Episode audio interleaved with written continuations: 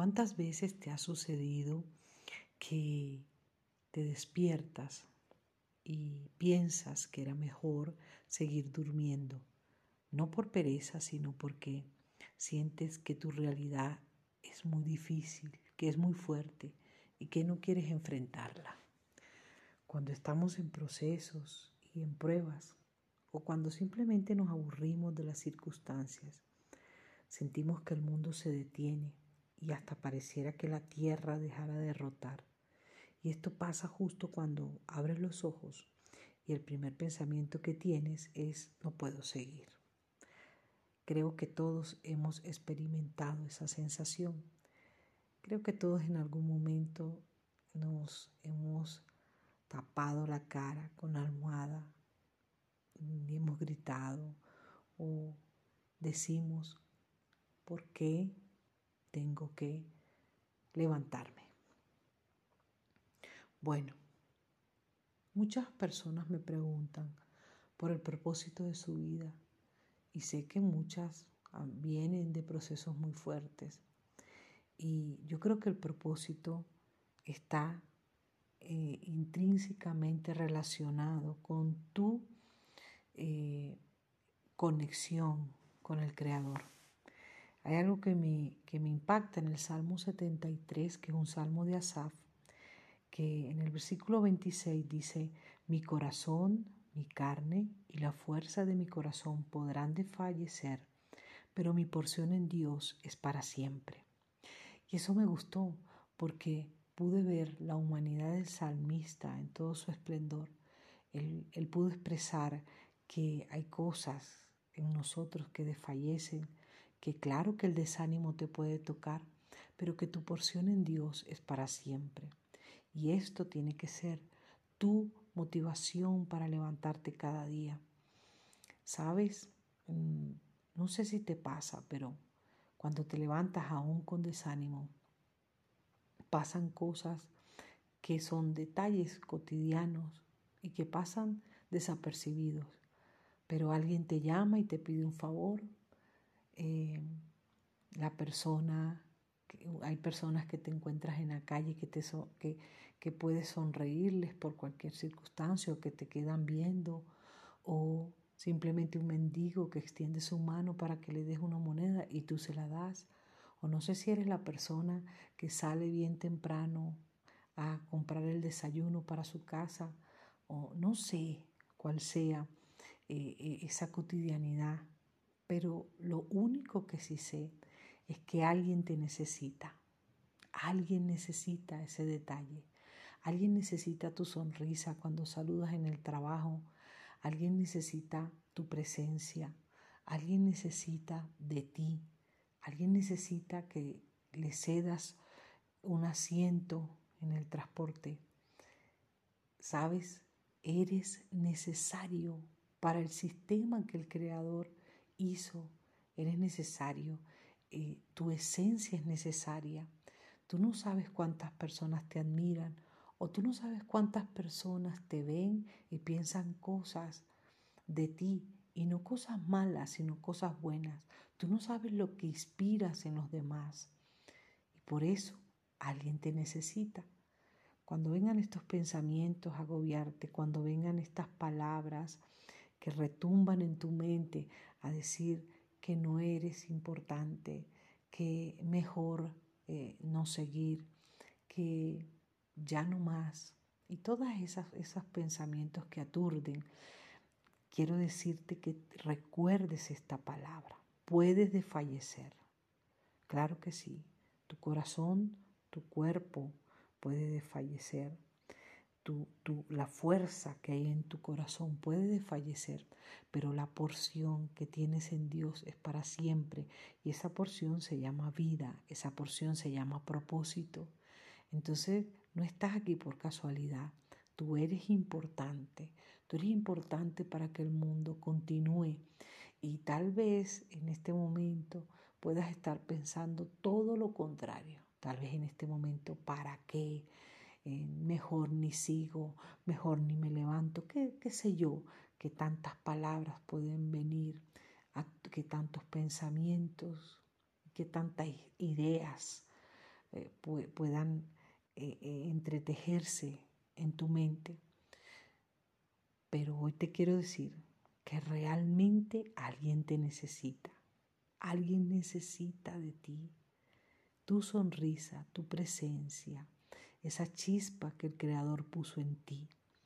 Entonces enfócate en lo que puedes hacer y conéctate con el propósito, que el, el propósito es simplemente vivir, confiar y entender que eres parte de un rompecabezas muy grande y que sin ti muchas cosas se van a desestabilizar y que tienes que aprovechar tu momento, tienes que aprovechar esa porción de Dios que es para siempre y ese paso por esta vida para dejar una huella, para ayudar, porque alguien te necesita. Dios te bendiga. La relación más difícil que enfrentamos en la vida es con nosotros mismos. Parece que nunca terminamos de conocernos. Todo nuestro amor y nuestra misericordia la dirigimos hacia afuera. Y, y siempre estamos pensando más en los demás que en nosotros mismos. Y parece que a lo largo de nuestro camino y, y de todo nuestro recorrido, vamos fijándonos más en los detalles de nuestro entorno que lo que está realmente adentro de nosotros. En la palabra de Dios nos dice, ama a tu prójimo como a ti mismo. Pero el a ti mismo es el problema. Pretendemos que nos aprueben afuera cuando no lo hacemos adentro, que nos motiven cuando no lo hacemos nosotros, que nos feliciten cuando no lo hacemos nosotros. Fíjense que en el Proverbio 19, en el versículo 2, en la parte A de este versículo, dice algo así, casi que fugazmente, pero me, gustó mucho. Dice, el que no se conoce a sí mismo no es bueno para él. Y, y eso me impacta porque realmente es así. Nosotros perdemos tiempo en relaciones amorosas, en, amigos. Y cuando digo perder el tiempo es porque muchas veces ponemos las expectativas en personas equivocadas y casi siempre, ¿verdad? No nos pagan mal o nos desilusionamos o no es la persona que nosotros esperábamos o muchas cosas de esas. Pero nunca nos hemos detenido a ver qué es lo que yo quiero, de verdad qué es lo que yo merezco, eh, no nos detenemos a escudriñar quiénes somos en realidad, cuál es nuestra esencia. Y este versículo me impactó mucho porque es real, es decir, quien no se conoce a sí mismo no es bueno para, para sí mismo, es decir, no es bueno porque todo lo vas a reflejar o te vas a reflejar en, en, una persona o a veces hasta vas a idealizar a una persona buscando eh, algo que está dentro de ti.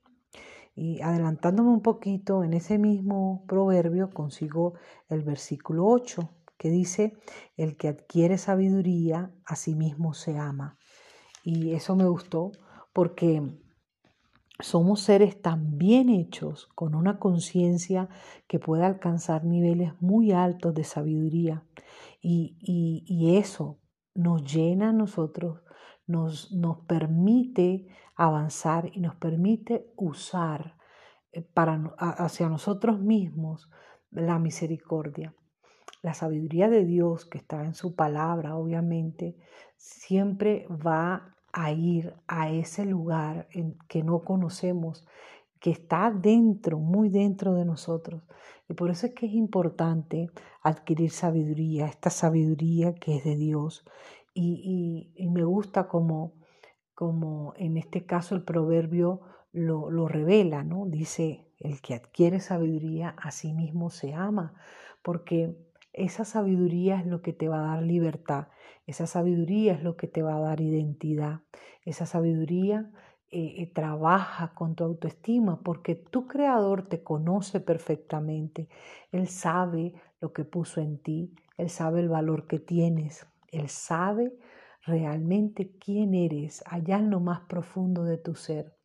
Y cuando nosotros comenzamos a estudiar, a profundizar, a escuchar la palabra del Creador, inmediatamente algo se conecta en nuestro ser interior y comenzamos a trabajar todas las cositas que están allí que no conocemos y por eso empiezan a haber cambios bien profundos en nuestro ser.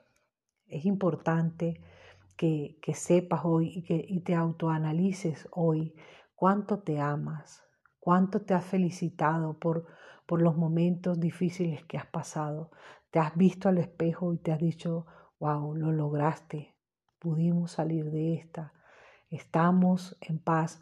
O también te has visto en el espejo y te has dicho, em, tomamos una mala decisión, una mala decisión, cometimos un error, pero vamos a avanzar, vamos a buscar sabiduría.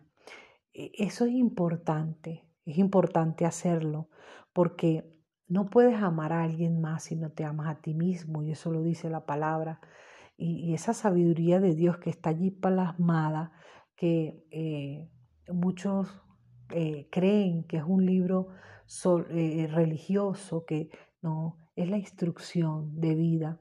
Y yo creo que debemos leer, debemos estudiar, escudriñar, porque esa sabiduría nos va a llenar de identidad, esa sabiduría nos va a llenar de poder, de autoridad y sobre todo de fuerza para continuar en cualquier circunstancia. Entonces, ¿cuánto te conoces a ti mismo?